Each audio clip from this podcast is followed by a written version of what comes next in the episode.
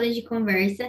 É, hoje a gente tem uma convidada super especial, a Ana. Seja bem-vinda, Ana. Muito bom ter você aqui com a gente de novo.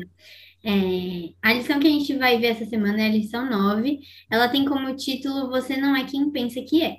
A lição vai tratar um pouquinho sobre a nossa identidade, ela vai chamar nossa atenção para quem realmente a gente é e, e, a gente conhecer né, aquilo que o Senhor realmente deseja da gente. Para a gente é, começar, eu queria saber de vocês de que maneira a definição de pecado de Tiago é revolucionária em comparação com a forma pela qual às vezes nós tratamos o pecado. Bom, então, eu vi do que o Tiago fala, do que às vezes a gente pensa, que é algo muito mais abrangente o pecado. É não só não é o ato em si, mas o que me leva a pecar e o pós-pecar. O que eu vou fazer com isso? Eu vou continuar nessa decisão ou eu vou voltar para Cristo e pedir perdão? E também a questão de eu estou vendo a pessoa que pecou, como reajo a isso? Eu vou apoiar ou eu vou jogar pedra? Então, eu acho que isso achei interessante, que é algo além do ato. É, eu acho também que ela é revolucionária porque não se limita apenas ao que fazemos, mas inclui também aquilo que deixamos de fazer. Então tem aquele exemplo, né? Aquele que sabe deve fazer o bem e quando não faz está pecando. Então quanto maior o conhecimento que nós temos, maior a responsabilidade e maiores são as consequências também. Eu eu gostei muito também dessa parte que a Cat falou, né? Que o Thiago vai ressaltar que pecado é não só o que a gente faz, mas o que a gente deixa de fazer. E, particularmente, é, para mim é muito mais complicado pensar no que eu deixo de fazer. Porque é muito fácil a gente se policiar para não fazer uma coisinha errada, para não falar aquilo. Enfim, é muito mais fácil se policiar para não fazer as coisas erradas. Mas é muito mais difícil é você pensar, nossa, eu deixei de fazer algo que eu deveria ter feito. Pelo menos na minha visão, na minha vida, eu vejo que é mais difícil. E Tiago também vai trazer um ponto muito prático, né? Ele vai trazer um evangelho prático e ele vai falar: olha, é, não, não é só de pensamento, é na prática também. Não, é, mas também concordo que essa parte é, do pré-pecado, ela é tão importante, porque o pecado em si, o ato, né, você ir lá e fazer algo errado, uh, ou deixar de fazer algo certo, é, é um resultado de algo que já está na sua mente, já está no seu coração. Então, o Tiago vai mostrar também que esse pré-pecado é que deve ser tratado, porque o pecado vai ser mais um sintoma, então você tem que descobrir a causa daquilo, que é muito mais importante, e é aí que, enfim, o evangelho vai fazer toda a obra dele, né? Eu achei super interessante que no texto, o Tiago ele fala, traz a noção da identidade, que a Vicky comentou, né? E ele fala que assim, ele começa colocando na. contextualizando que não é nossa função como seres humanos julgar os outros seres humanos. Nós não temos esse papel, tipo, nós não somos é, alguém que tem a característica, a identidade de juiz. Juiz é Deus. E aí ele já começa a dar um, um entender uma característica, um ponto que a gente pode ver o que é certo e o que é errado. Ou seja, o que é certo seria não julgar o irmãozinho.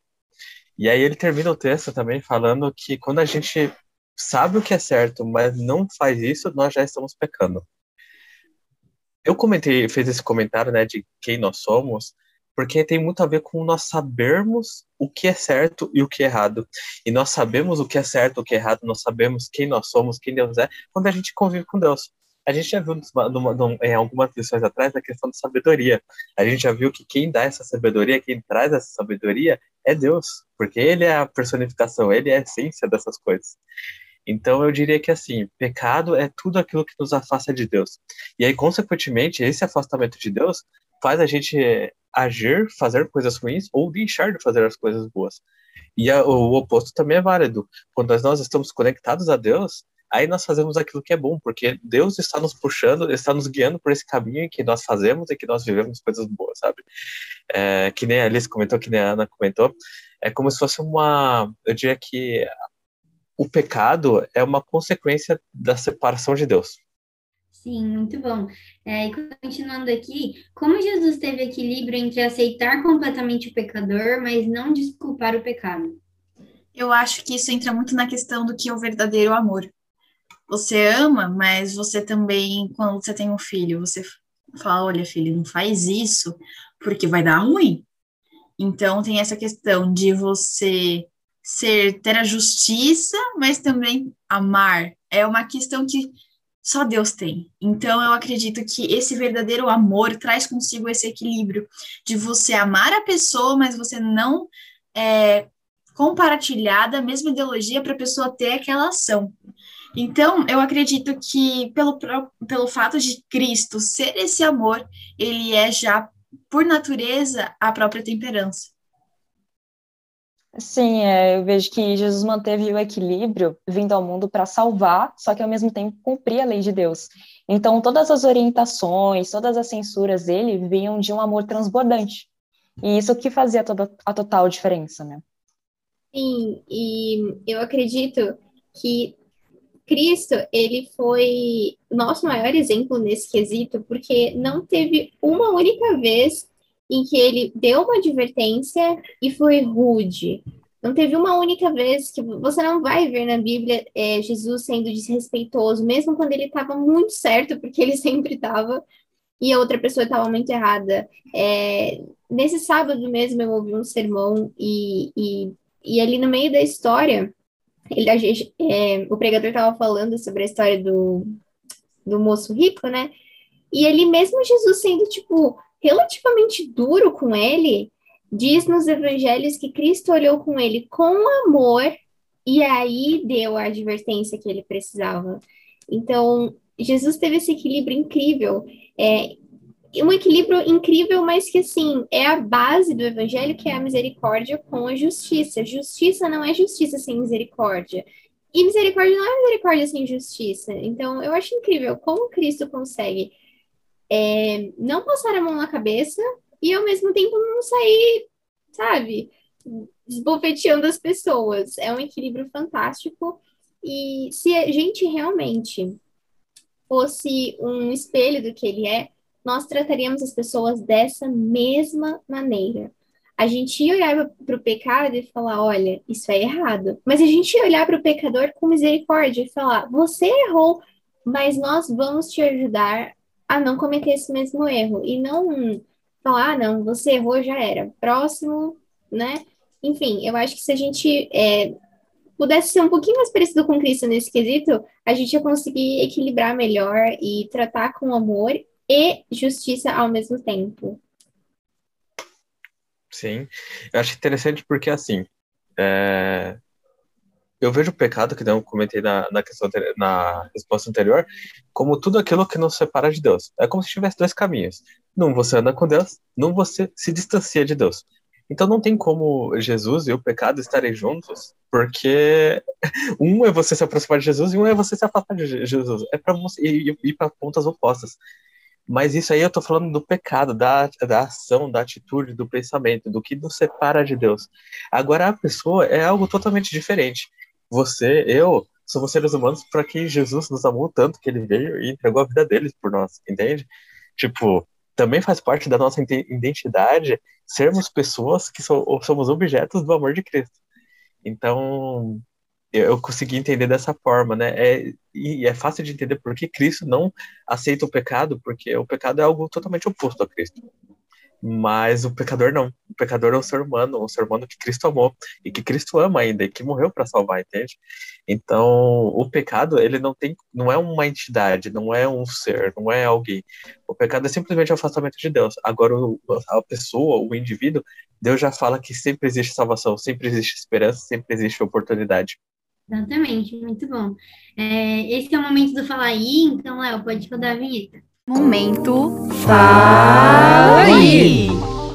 Bom, como você já sabe, esse é um momento mega especial que a gente resume a lição da semana em uma palavra. É, já deixa sua palavra aí nos comentários para a gente interagir. A minha palavra é interior, porque é muito importante que a gente analise quem a gente realmente é, exatamente como fala o título, né? Você não é quem pensa que é. Então, fazer essa análise do nosso interior para a gente ver qual é a nossa real necessidade e a gente se entregar a Deus e permitir que Ele molde o nosso interior, que aí o externo vai dar bom. É, nessa mesma linha, eu escolhi a palavra equilíbrio, porque a gente precisa ter uma visão equilibrada de quem nós somos, e isso, consequentemente, vai influenciar o nosso tratamento com os outros. Eu escolhi a palavra identidade, porque eu acredito que quando a gente encontra a nossa identidade na identidade de quem Cristo é, quem Cristo foi, a gente vai conseguir mais naturalmente, aliás, isso vai se desenvolver em nós, né?